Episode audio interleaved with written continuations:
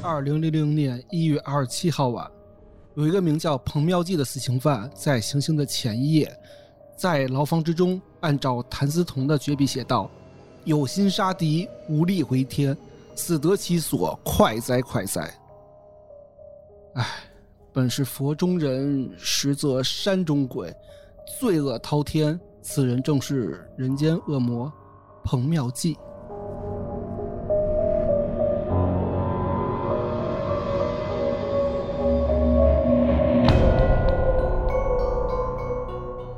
嗨，大家好，欢迎大家收听《安全出口》，这里是二楼的松花怪谈，我是宇哥。我是老段，我是消失已久的老魏。哎，对，从我们从 B 一把他搬出来。哎，那我们言归正传啊，刚刚开头听到这个宇哥说这开头语啊，我觉得这个这期宇哥要讲的这个杀人凶手一定是个狠人啊，对感觉是吧？我就是听说宇哥要讲这个狠人，赶紧来。对，而且听众们能听到啊，就是尤其最后那个绝笔啊，我们知道这个呃谭嗣同的绝笔应该是有心杀贼，无力回天，死得其所，快哉快哉。对，这讲的是我有心啊，要打倒侵略者，但是却无法帮助皇帝重振满清政府。因此呢，我死得其所，快哉快哉。但是你看他写的啊，他把有心杀贼改成了有心杀敌了啊，把自己标榜成爱国主义英雄，呃，谭嗣同还觉得自己还挺正义凛然的啊他，他这个还真是好意思啊！我就是看这个标题，就当时就觉得，嗯，这个宇哥这故事估计挺吓人的，感觉这不是一般犯人能做到的。刚刚其实老段也讲了，谭嗣同啊是戊戌六君子之一，而为推动变法而献出自己的生命。而彭妙计呢，这个人却是一心为己的杀人恶魔啊！在九八年二月到九九年三月，短短就这一年时间里，彭妙计啊这犯罪团伙在四个省之间流窜作案了五十二起，残忍杀害了七十七条生命，而其中上有七旬老者，而下有七个月大的婴儿。呵，这罪恶滔天啊！这嗯，而且这还不止啊！你们听听我给总结的五个点，你们哎就感受一下。哎，咱第一，这个彭彪记啊，这个其貌不扬，身高呢不到一米六，小学文化，但是据说是酷爱读书啊，诡计多端。哦，这名字不会他自己自己起的吧？他这不是不是，下面我可以给你讲啊。啊嗯然后第二是拐卖自己的母亲、妹妹、亲，甚至是亲生的儿子。第三是在寺庙里长大，却因为抢劫而在一年之内狂杀七十七人。第四是他手段非常残忍，他是用菜刀割喉，而且酷爱割蛋，所以俗称是割蛋狂魔。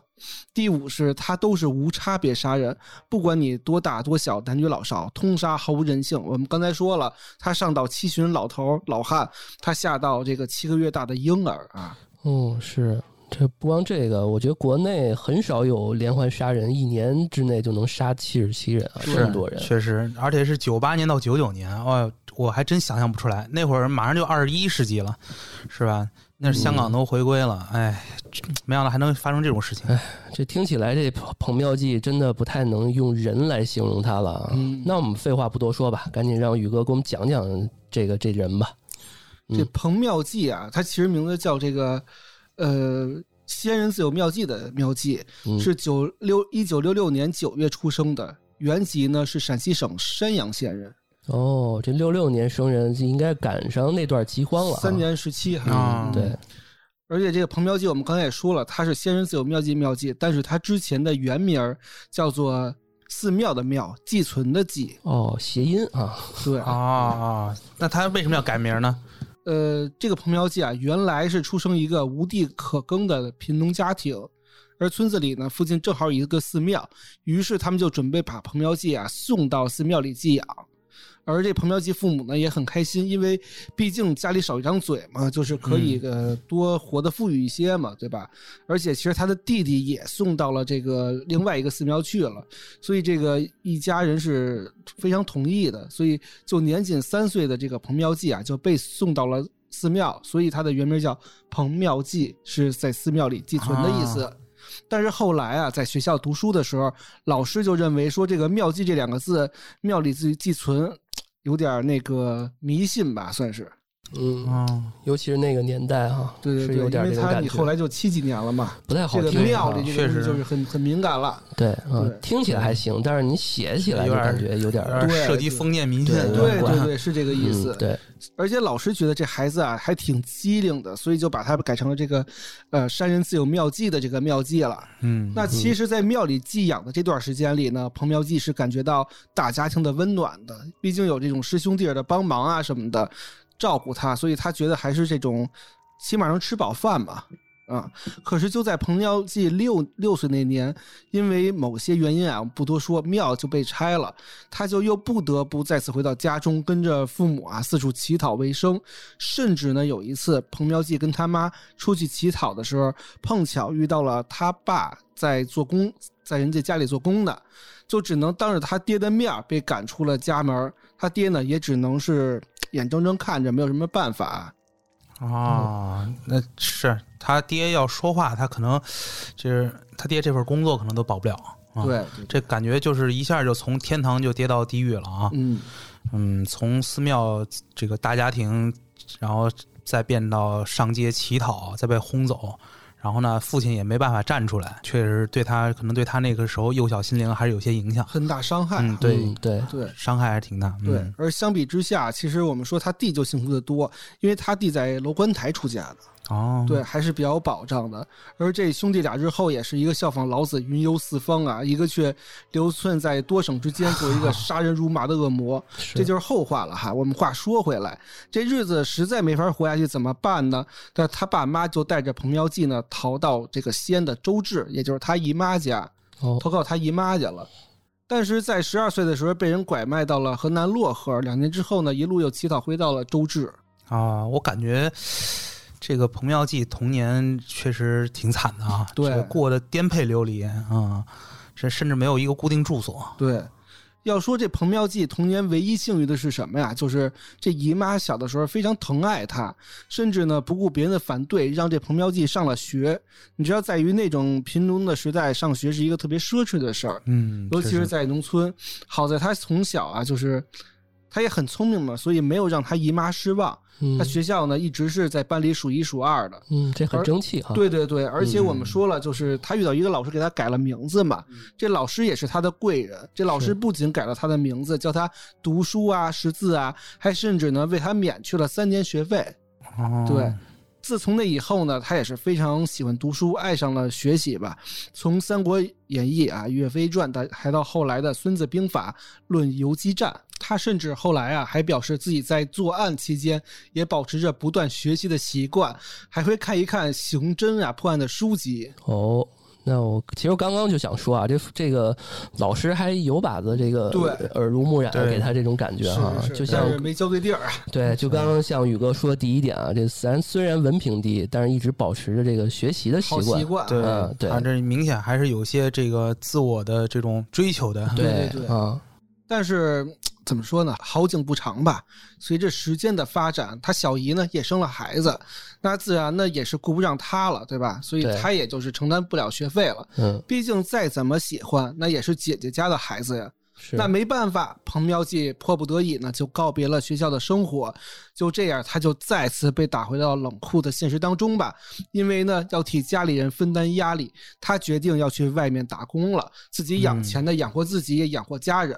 而就在这个时候呢，有一个外地人跑过来说：“哎，妙计妙计，我们那边招工呢，对吧？工钱好说，工钱非常高啊，你过来吧。”但是呢，十四岁，你说有啥社会经历吗？没有，所以他想都没想，就跟着那个人一直跑到了河南漯河。于是这彭妙计又 遭遇到了社会的险恶。到了漯河之后，彭妙计这才反应过来，哎呀，自己是被骗了。哦，这是怎么骗的呢？展开讲讲。其实等他发现的时候呢，他已经晚了。为什么？因为这个时候他已经被黑中介关到了黑厂里了，每天拼命的干活，结果到手是一分钱都没有。本来还想着逃跑的彭妙计啊，看着别人他室友跑出去，马上被抓到，打得皮开肉绽，而且是直接挂在门口，自己呢害怕的不行，也只能认命了。哦，那会儿正是下海的时候，对对对，这个黑工厂黑工厂很多多嗯啊。哎，那最后怎么出来的呀？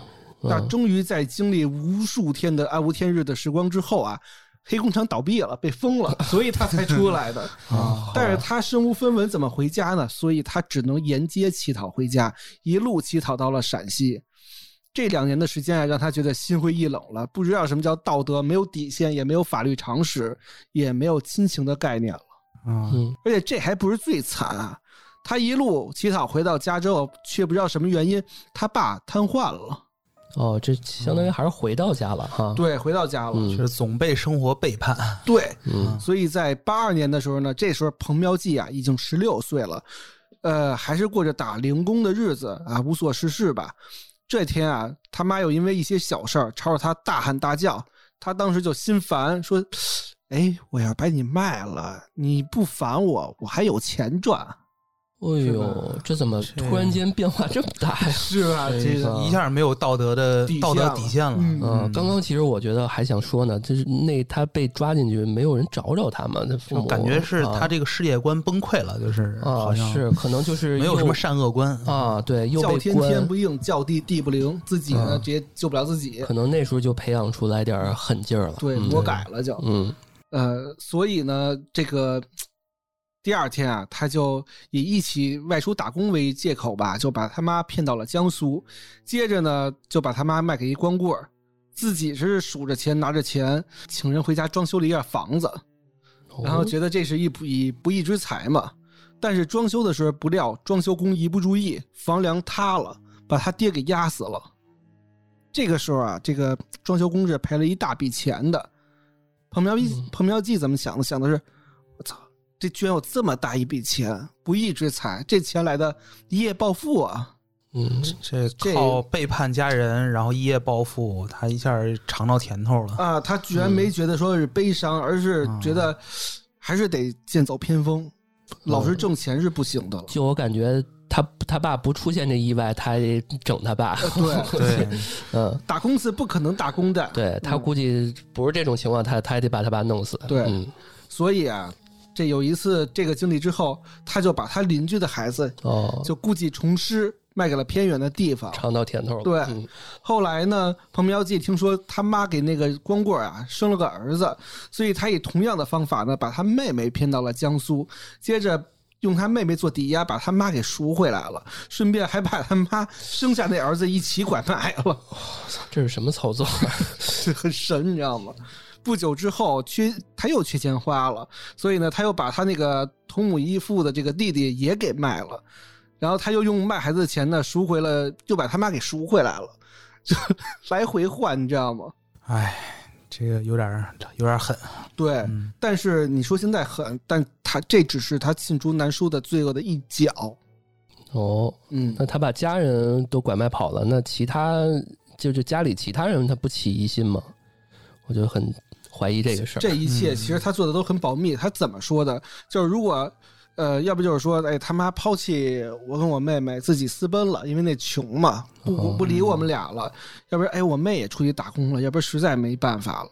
啊，就是一种，就是这种这种借口吧。因为那个时候打工潮还是挺热的，所以别人也嗯没、对确实，对，而且其实说你农村嘛，那个时候，比如说家里太穷了，然后母亲跑路的也不是没有，所以大家呢、也没当回事儿，所以别人根本就不知道他到底是具体干了什么东西啊。同村的孤寡老人啊，王建辉在得知彭苗记之前乞讨的悲惨经历之后呢，还主动提出说：“哎，那我养你吧，我收你为继子，供他吃喝啊。”这彭苗记啊，也是欣然接受了，而且跟着这个王建辉改名为王洪德，跟着王建辉一起生活，甚至呢还跟着这个人学会了修自行车，想着以后啊就可以靠着修自行车吃饭了。那时候还算个手艺。嗯，对，嗯，对，当时这个王建辉，我们说一句，他对这彭苗记真的特别特别好，他把所有挣的钱都给了彭苗记，到老到这个彭苗记进去之后啊，其实还还都不错的。但是因为有一段时间的时候，这个王建辉得病了。说我实在没钱了，我把钱都给你了，你给我治个病吧。彭妙计就不认这爹了，啊，不管了。在在这之后啊，他才断绝关系的，啊。而在九零年的时候呢，彭妙计就在陕西打工的时候看上了自己老板的女儿，然后就用花言巧语吧，骗这个女儿跟自己私奔了。私奔之后呢，还生下两个儿子，并且依靠从这个之前干爹那里学来的就那个修自行车的手段嘛，就养活这一家三口。之所以说一家三口，他不是之前生俩啊，为什么说一家三口？是因为生完之后他就把大儿子给卖了，嚯，说这个因为爱才放手的啊。哎呀，这嗯家伙真是到目前为止他，我数数看啊，他已经卖了他妈妈，卖了他妹妹，卖了他弟弟，嗯还卖了他亲儿子对四个人了，啊，四个人了。对，这这家伙真的是，可我我感觉他专门对自己家里人背叛啊，对对对，是？吧？对，而且对于自己卖母卖妹又卖弟弟又卖儿子的非人行为啊，彭彪记怎么说的呢？他后来在监狱里说说，当初那么穷，给他们卖个好人家还能吃个吃口饭，这个其实是我为他们好。他他妈好像都疯了吧？我记得对他妈都疯了。这也能说得出口？是，而且这还没完呢。在卖完大儿子之后，他又瞒着妻子，以六百元的价格把小儿子也交到人贩子手中。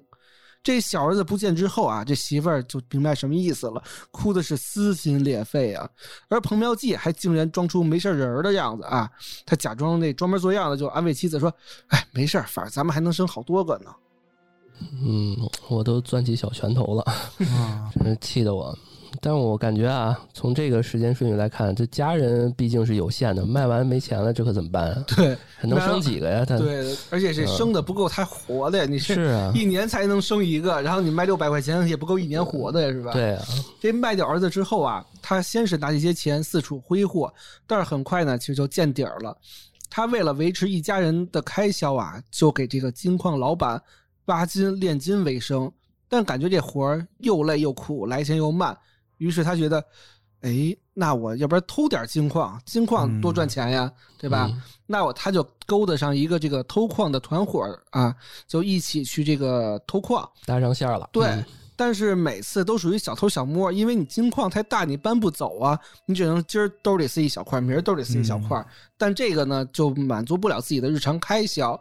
于是他在一九九七年的时候，他结识了这个赵小军、王天星、张健、赵小斌四人，这几个人组成犯罪团伙，开始抢劫这个炼金有钱的人家。从此啊，他就开始走上了一条不归路。哦，啊，是这就开始杀人了，我感觉。啊，对，这越越做越大，嗯对，这个偷盗不够了啊，不上不过瘾，所以他要开始抢劫了。嗯，整狠的了。对、嗯我们这儿多说一嘴啊，这个彭彪记平时非常狡猾啊，有意识跟其他的成员呢保持距离，从来不会透露自己的个人信息，就他自己的地址跟他的真名儿，同伙从来都不知道，这确实有点符合他的意识。符合他的名字。对，妙计。啊 他不是之前老看点什么侦探小说什么？对，嗯，在九八年的二月十四号，缺钱的彭彪记偷偷溜进岳里镇的一一户人家，用棍棒呢砸晕了男主，而且搜刮了一百元现金。这次小规模的偷盗啊，让彭彪记发现了新大陆。原来我还可以通过这种方式啊，去如此高效的、便捷的去偷钱。哦，来钱快。对，来钱快。嗯嗯而且呢，他认为这个赵小军这四个人啊不行，不够跟自己干更大的事业了，于是哦他就直接甩开了这四人，重新结识了叫做丁运好、苏小平，而而且还有一个四川人叫狗子，哦组成了一个新型的私人犯罪团伙了，继续犯案。这个就是嗯他们这个来一票大的这个，啊，这花名都开始有了。对对对，四川是狗子是吧？啊，这重新整理团队是吧？对嗯对，再创业是吧？对再创业。嗯嗯，在九八年的三月八号凌晨啊，彭苗记跟团队先是进入了没有墙院的冯某家中，用铁锤砸门入室。当时这冯某是在自己家里睡觉啊，在睡梦之中也是被这个铁锤砸门的声音吵醒了，就站起来准备到门前看看，哎，到底什么情况啊？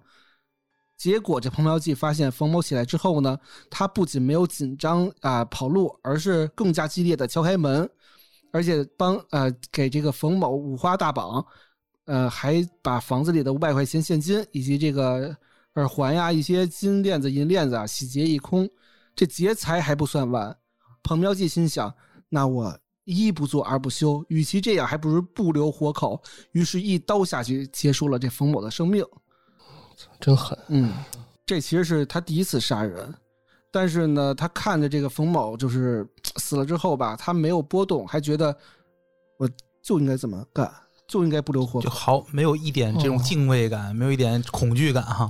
也没有一点这种就觉得自己的罪恶感没有，对觉得很冷血，反社会型人格感觉。你你看，一般那个小偷，如果家里有人，嗯。那肯定就慌了，肯定跑跑了。对对啊。对，像他这样的真的挺少见的。我我刚刚有点迷离，因为啊。到这儿为止他才刚刚杀第一次人，对。但是第一次他能竟然能如此的沉着冷静，冷静。我操，这真是太狠了。亡命之徒感觉像。嗯，然后呢，不算完，他翻进了隔壁家的院子，准备故技重施。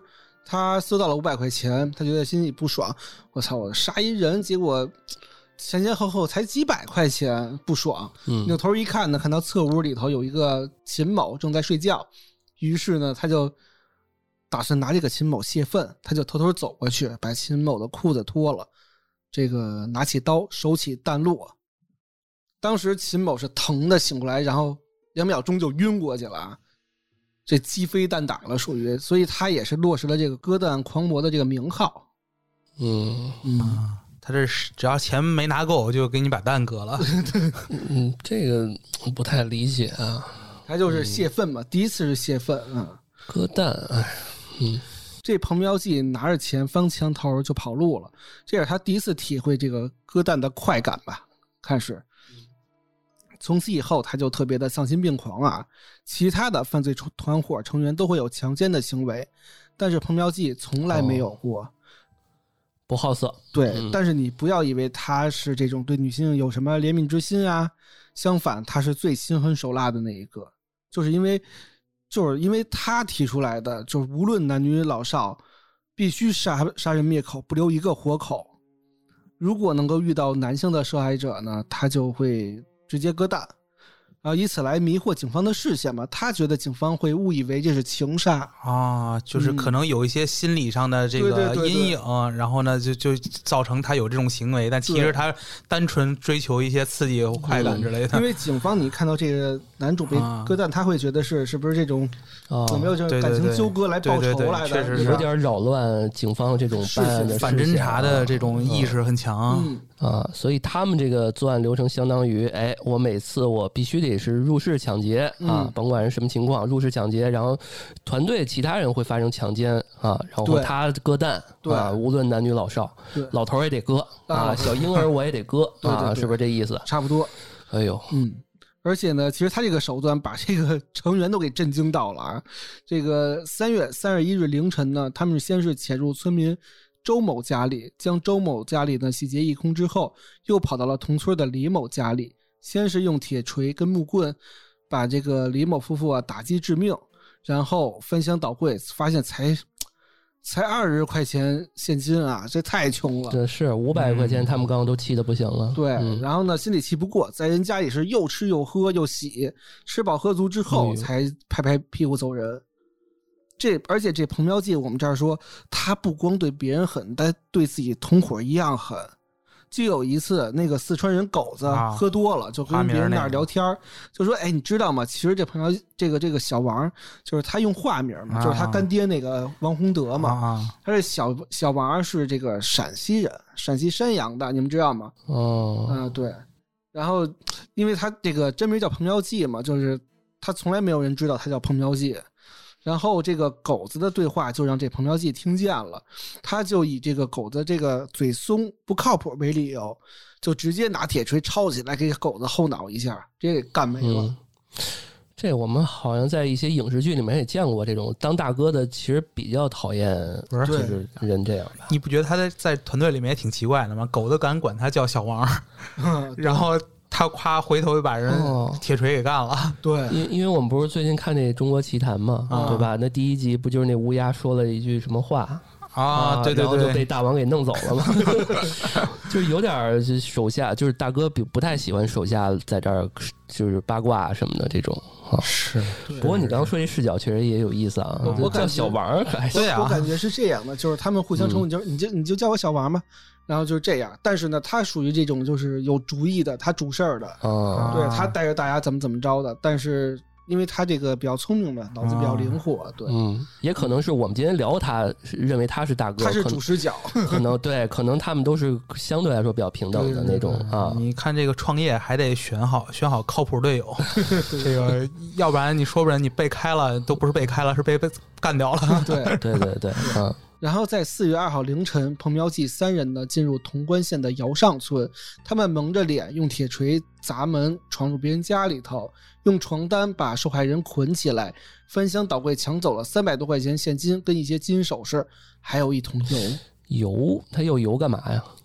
在同一天下午，警方发现村子的另外一头的水沟里有一具被焚烧的尸体，经查明就是狗子的尸体。嚯，哦，狠，真这的狠是这是真是毫无人性啊！啊！就是拿这油，其实就用来焚尸这个灭迹消灭证据嘛，嗯消灭尸体的这个证据什么的。那下面呢，我们就继续彭彪记的犯案之路啊。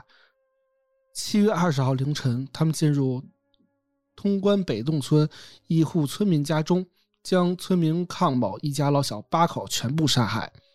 二十三日，玉林镇坡底村村民刘某被杀。八月四号，玉林镇八月四号，玉林镇四庄村村民王某一家五口被杀。八月十四日，山西省户县天桥乡路边的诊所的徐某一家三口被杀。八月十七日，陕西省乾县王某家的一两女一男三个孩子被杀。八月十八日，陕西省礼泉县周某一家四口被杀。八月二十日，陕西省高陵县开修车店的六旬老人万某老两口被杀，而且离案发现场不远的小卖部里，一名六十一岁的老头老刘被打成重伤。十一月六日，陕西省富平县孙某一家三口被杀。十一月八日，陕西省蒲城县吕某老两口被杀。十一月十一日，陕西省大荔县贾某被杀。十一月十八日，灵宝市尹庄村乡村医生赵某一家三口被杀。十二月十五日，河南伊川县常氏夫妇被杀。十二月十六日跟十八日，河南登封市两个路边小卖部两家人全部被杀，无一幸免。九九年一月十七日，陕西省蓝田县谢某一家三口被杀。三月十八日，宝鸡市眉县邢氏夫妇被杀，女主人被奸尸。三月十九日，陕西省周至县徐某一家五口被杀，两名受害者均被奸尸。三月二十一日，陕西省农业示范区蒲某一家一家三口被杀。据说那段时间啊，很多百姓都觉得选择白天睡觉更加的安稳，夜里呢看家，甚至连看门狗的价格都涨到离谱。对此呢，其实警察也是没日没夜的布控、封锁、巡逻网。但奇怪的是，这个彭妙计犯罪团伙儿好像一个幽灵一般，总是能够完美的避开所有的警察视线，悄悄的进行着以杀戮为乐的快感。哇，这名单够长的，鸡皮疙瘩都起来了。是啊，而且刚刚我们还讨论呢，就是这个都是最原始的一种，就很狠，上来我就就弄死啊，嗯，就抢啊。啊，因为刚刚我们听了这么多，一直没提到警方，对吧？啊，我觉得就是他们这么多、这么频繁的在这一些地带作案，那警察这么高的这个布控，因为刚刚宇哥也说了嘛，嗯这连没日没夜在布控，怎么就抓不住呢？我跟你分析这几点啊。嗯首先，你看案发地，彭妙计在山西、陕西、河南，其实还有很多没说的是在江苏，包括在湖南，其实都有哦，在这很多地方来回流窜。啊，还跑那么老远，我以为他们就在那三地儿。其实他就是呃每个村每个村路过，我后来面告诉你为什么跑那啊么远。啊，而且你看他们的作案时间，你发现没有？啊，他们貌似好像每连续作案一段时间就得稍微休息一段时间。你知道他 这个休息干嘛吗？花天酒地去了吧？不不不，啊，他首先有反侦查意识，他会留出时间来去调整、看风险、看警察到底在哪儿布控多，他会躲。哦，对，然后呢，规划下一个作案的这个策略吧。而且呢，每个月的农历十二号到二十三号，他不会轻易的犯案的。农历的，哦，这为啥呢？因为每个月农历十五是满月，夜晚会特别亮。呵，啊这这哎呦，甚至他在八月份那种夏至、夏至阶段，他也不太会就是轻易作案，因为太亮了。哦，就是白天长，对，昼长夜短嘛，而且晚上啊其实月亮你是满月也会看着很清楚。那会儿因为农村里都没有灯，所以它很亮晚上。啊，要找专门要找那个月叫什么月黑风高之夜，对对对，是这意思，它得月观天象。啊还有一点是更更通俗一点的一个理由是什么？是因为他们四个都是农民，农民要回家务农的。啊，哦春，春还得干活儿，春种秋收。是的，你没看见？哦你看一眼，他从这个八月到十一月那么长时间都没有作案，而且他到十二月到三号又开始没有作案，就是因为他秋天这段时间他去收割，他春天这段时间他去播种了。嚯，他晚上你没看他那个都不耽误12月之后到对嗯他没他没有作案吗？这作案真是一工作，是对一兼职，对对于他们来讲。就我感觉像什么呀？就是交跟家里交代去出去打工去了，其实打工就是作案去了，哦回来之后再该收割收割啊，啊，是哦吧还？真就是本职工 本职工作和兼职对，农本职工作是农民，兼职是这个哦杀人越货。啊，兼职强盗，对这还有没有挺传统的还有没有别的原因？呃，第二个原因就是他们犯案之后啊，会把大门锁上，会延迟这个尸体发现的时间跟村民报警的时间，而且他们的作案地点呢都会选择在公路附近，所以他们一旦犯案之后，他们会很快的去跑路，很快的消失。呃，还有一个原因就是他们几乎都是随机的无差别犯案。每个案子之间呢，没有什么必然关联，所以警察，因为他每片儿的警察都只管自己辖区嘛，他一开始他不会去联想说这个连环作案的这个随机连环杀手嘛，他都会先从这个社会关系、现场调查这些查起。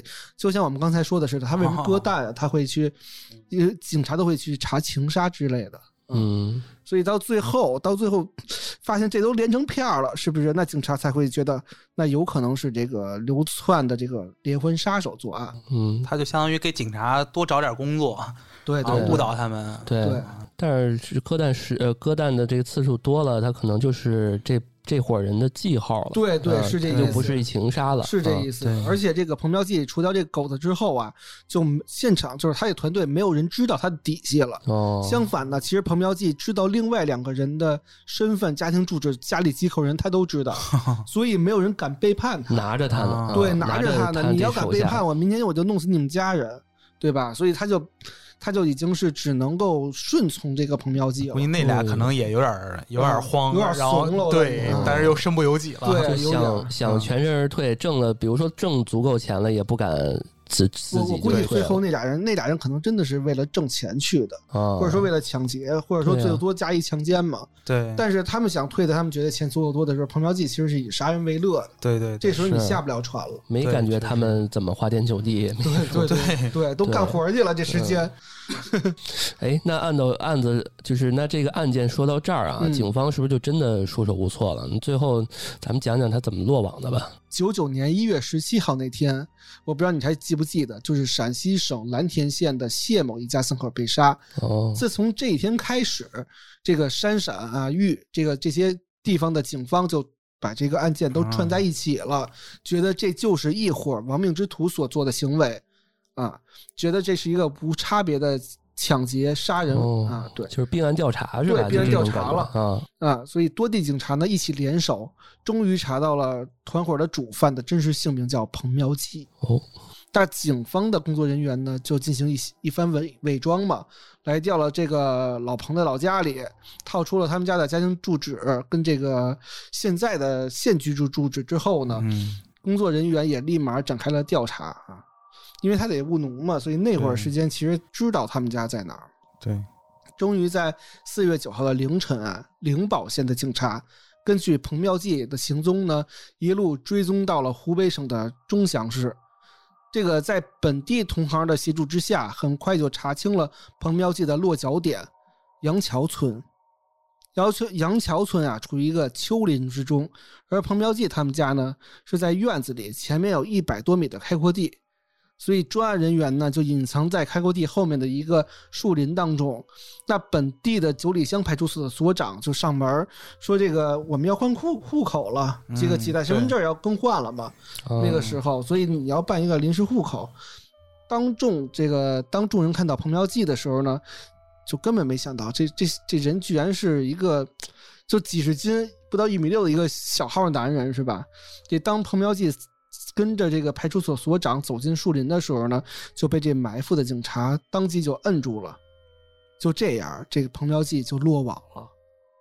但警察抓到他第一件事就是给他量身高，一米五八，还不到一米六，瘦瘦小小，人狠话不多，估计是。真的是那样。嗯，但彭苗记被押到了九里乡派出所之后呢，是不吃不喝，一言不发。面对着这个住所被搜查出的赃物，他又突然疯傻起来了，就是那种口歪目斜，都抽搐了，就装神经病，你知道吗？嗯嗯啊！但是这个时候，警察说了一句话，说你他妈别再装了，枪毙你十次都不多，你装没有用，你不说也杀你。所以在四月十号，这彭妙计终于说话了。第一句话是：“你们逮了条大鱼，可以立功了。南有张子乔，北有我小王。没想到我会栽在一个小小的灵宝县警察手里。你说吧，让我从哪里交代？嗯，那我给我们听众问一句啊，这男友张子强，这张子强是是何许人也？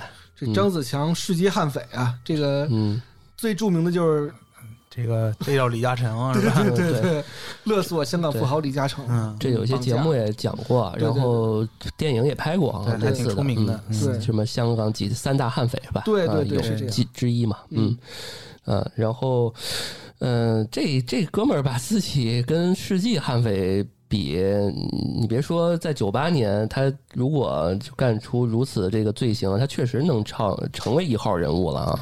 这算吧，这因为刚刚我听老魏这都已经冒汗了，不是这 个，我我觉得，哎呀，你说那个张子强吧，好歹是向这个这个富豪是吧，这种下手，这在我们朴素的观念里面，嗯，还不太好说。嗯当然，确实不是好人啊。嗯，这个，但是你说像他这样的无差别杀人，毫无道德感，对啊，嗯简直是，哎，没法说。摧毁了多少家庭啊，对一家几口，而且都是灭门，对每家都是灭灭门，不不留活口。我觉得不是啊一类，嗯，嗯，对。那他不是说要展开展开说说吗？对啊说呃，呗从哪边说呢？先从嗯梅县说吧。啊呃，彭苗记也是交代了在河南、安徽、陕西、江苏啊、呃所杀死的七十七人的全部案件，并且呢供出了嗯同伙，在这个江苏的这个丁运好，还有在陕西的苏小平，同时呢也招认了九八年四月二号的案件之后杀死了同伙四川人狗子的事实。在四月十号，警方也是连夜这个押解彭苗记回了灵宝县啊。四月十一号下午两点，曾经做过鞋匠的丁运好呢，在玉林县落网了。当晚呢，这个苏小平也是被抓获了。至此，这个疯狂至极的这个抢劫杀人团伙，彭苗记一行四人，三人 全部归案。在九九年五月三号，灵宝市的作出一一审判决，以故意杀人罪、抢劫罪、强奸罪、盗窃罪数罪并罚，处以被告人彭妙计、丁运好、苏小平、王天星、张健、赵小斌死刑，剥夺政治权利终身。就是他之前那个团伙，其实不是也杀害那位，，对，也是一波人，就是等于是一起一起处理了。对，法庭啊，这个经审查、审理查明，说这个九八年二月到九九年三月，罪犯彭彪记、丁运好、苏小平先后流窜至陕西、江苏、安徽、河南省二十一个县市、三十三个行政村，入室抢劫三十八次，致七十七人当场死亡，三人重伤。在抢劫过程中，彭彪记手段残忍，用菜刀跟剪刀砍断、剪断被害人喉管四十个人，割割掉这个男被害人生殖器四个人，抢劫现金才四万块钱。嗯，抢劫之后啊，这丁运好强奸受害人三人，与苏小平共同一人。九八年四月二号，在彭妙计的这个主谋下，彭妙计、呃丁运好跟这个苏小平三个人呢，为杀人灭口，还把这个狗子，这大家都知道啊，就是把狗子这个焚尸灭迹了嘛。九六年八月到九七年的八月，这个彭苗记、伙同这个张健，就是前面这个三个人，就这四人，这这个伙同，他是什么呀？他是持这个匕首、木棍等工具，呃，流窜到这个陕西潼关以及保定这些地入室抢劫，也是杀了二十九个受害人，啊、抢劫了五万块钱，还有黄金呢，相当于一千克，一千克也是一公斤是吧？嗯，以及其他的贵重呃贵重物品。两千年一月二十八号，彭妙计被枪决，至此这个案件是算终结，这些人全都被枪被枪毙了啊，枪毙了。嗯，全都枪毙了。我觉得他的他真没办法跟那个前面那个绑架李嘉诚的比，这个格局不太一样。然后你再想想我前面所说的这个，他的第一句话就是他死刑之前那句话，就是他那个效仿谭嗣同的那句话，在他死之前写的：“有心杀敌，无力回天，死得其所，快哉快哉。”他还拿自己跟谭嗣同做比较，啊，谭嗣同得气死，真的。气火了。啊，气火了。还本是佛中人呢啊！他无知无畏，感觉就是。对，啊因为你想，他是生下来就寄存在这个佛教的这个寺庙里生活的，他本是生下来是佛中人呢，他居然干这种事情。嗯呃，我只能说，我觉得他可能十几岁，就是家里面这些经历对他影响还是挺大的。但你看，还是有好人出现的，包括他那个姨妈，嗯，包括他那个老师。老师对给他们改一个名儿，我觉，得其实对他还说，其实都是正向作用的。结果他。他用在了什么地方？他用在了这种看这种书学习这个反侦查。嗯嗯，嗯，你们他我感觉他有点自负，有是吧？有点有点那种自负，又而且可能还有点自卑嗯，对啊。然后好多人自负的人，大家都会有自卑的，这，都是双自卑又向的。自大，对觉得自己哎，大家觉得他第一次被骗的时候，我觉得他应该是第一次被骗的时候，那一段时间是养，就是或者是他已经有那个信念，未来我就要这样了嗯，啊！因为你看他结婚生孩子，他也就是为了钱，为了卖孩子。我觉得他在嗯工厂那段经历，可能对他影响也很大。我觉得这段时间他就没有这种法律跟道德的底线了。他觉得一切的目标都是为了自己能活下去，不管别的了。甚至所以他卖孩子啊、卖母啊、卖子、卖妹啊，都是为了有钱能让自己活下去。嗯，甚至我估计他被卖那段时间，他可能就是不是有工厂人打打打对那个那肯定工人吗？我觉得啊，我觉得啊，这个他绝对不是只为自己活下去。嗯，他你就想啊，他在在他平常生活，他主要是务农，嗯，他其实生活。我觉得对，就是活着，可能前面对他可能是个问题，但后面其实对他不是个问题。对，包括是吧他后来其实学会了修自行车。对啊，人人家对他也很好，然后还给供他、嗯供养他，然后他也有一技之长。对，然后后面结婚了，人家好好，我记得他媳妇儿是个还是个老板的女儿，对，其实说明他不愁生计对，他嗯就是一个自己的贪欲。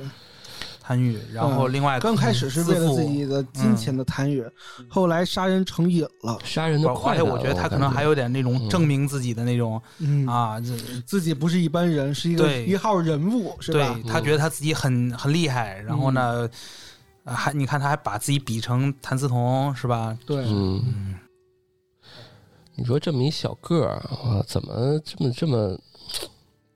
而且给他定性的是特大杀人案嘛，这足够定性这个甚至我们看照片，长得还挺有有点清秀，清秀，对。对。对，就小眉毛倍儿倍儿细啊，就这种啊，但是有点狠，有有股子狠劲儿啊，那这那绝对狠，长得啊，嗯嗯，确实，我倒觉得他团伙里面，因为我们看了一下照片，团伙其他人好像看的还都挺穷凶极恶的，对，这哥们儿就很普通。关键是越是这种人，粘人出豹子嘛，对，我觉得有点这意思，对吧？你嗯在你旁边路过，你不知道这号人他有多狠。对人狠嗯话不多，进去咣咣这就一顿乱砍，这这谁受得了啊？是，嗯，嗯，但是你看他还没有胆大到进大型城市作案那对对对，哦是吧他走的是什么呀？因为他学过，啊，嗯，就他是所以他就在这个农村里打游击的是吧？啊，对 自自诩自己是这个 自诩打打游击高手，对对对对 是，对，这个听众们回听的时候可以看一看宇哥当时就是讲的时候，他那时候读书的时候看的是什么书，嗯对吧？对他翻案的时候他的轨迹是怎么样的？对对对，嗯，到时候我们找找资料，看能放到简介，我们就放一放啊。是是是然后大家也可以这个有一些启发灵感，或者看到一些更想深入了解这案件的，我觉得可以自己去查一查，我觉得都行。嗯对，网上其实因为这个案件还是很轰动的。对，你想在两千年前后发生这么一个特大杀人连环杀人案，所以其实这个案子是一个非常轰动的吧？嗯我觉得其实按级别来讲的话，除了这个白银跟那个对呃，第一悍匪叫什么来着？那个白宝山啊，白宝山、嗯之后应该就是他了，我觉得。对，因为你刚刚说民众们一直在在恐慌什么的，就有点像当年那个白甘肃是吧？白银那个那个那个时期哈，老百姓都不敢出门。但是他比那个白银案很多了啊是直接进去就直接灭门。但是，啊，至少他还是警方嘛，还是非常给力的嘛，给那很快一年就给抓住了，给给抓住了。那白银案这前前两年的事儿吧？啊，对，那是因为金银库 金银库升级了，才对对，反正我是觉得啊，这这哥们儿就是杀人多，嗯杀人嗯就是滥杀，对，就是就没有理由。对对，但是格局实在是不太行，我觉得嗯。我随便找一家人进去，然后我就杀，杀完我就拿钱就走，嗯这非常的直接啊，直给。嗯，我还是想说，这他为什么割蛋啊？这是这事儿，你们怎么想这个割蛋这事儿？因为我之前刚才讲的，就是因为他第一是，嗯呃，刚开始泄愤嘛，后来就觉得是这个可以，呃，扰乱警方的这个视线。我觉得啊，他肯定还是有一定理由的，对，一般人是想象不到这种事情的。对，你嗯说他是不是在年幼被骗的时候亲眼目睹过别人被惩罚的时候 或者是他，或者或者是他因为他自己的弱小，他对这个就会有一些嗯，这个我我不节目可能不太好说啊，就是我觉得对有些器官有一些执念的人，嗯多多少少生之崇拜是吧？不是不光生殖崇拜，他可能在这个过去的生活里面，可能在哦性方面，他可能受过一些侮辱、创伤一类的仇恨对嗯他对那些这种关键器官，他有一些敏感。啊、嗯有可能，或者说他想的时候，他在工厂里头有没有受到过相应的虐待，也不得而知。对，被他小时候是不是被性侵过啊什么的之类的这种？这些这些刚刚我们不是说有比较清秀嘛，一小孩儿对那时候这能播吗？不知道，到时候你看着剪了。啊，能应该可以，因为这是我们几位主播的一些猜测嘛，啊就是都是每个人自己主观的一些观点，嗯然后也欢迎我们的听众们在下方进行这个评论啊，说说你对于这个案件的一些体会吧。对嗯，，也欢迎大家关注“安全传达室”我们公众号啊，哎，去联系呃我们的客服，呃添加那个客服微信进群呢，跟我们一起讨论。哎，嗯也欢迎大家在这个节目下方跟我们留言、转发互动。嗯，这是我们的二零二三年第一案件了吧？对，啊，开开年哎，就第二来个大的前面还有一个《聊斋》。啊啊啊！行，嗯，嗯，那欢迎大家这个收听啊，我们下期再见，拜拜。感谢大家收听，拜拜。嗯拜拜。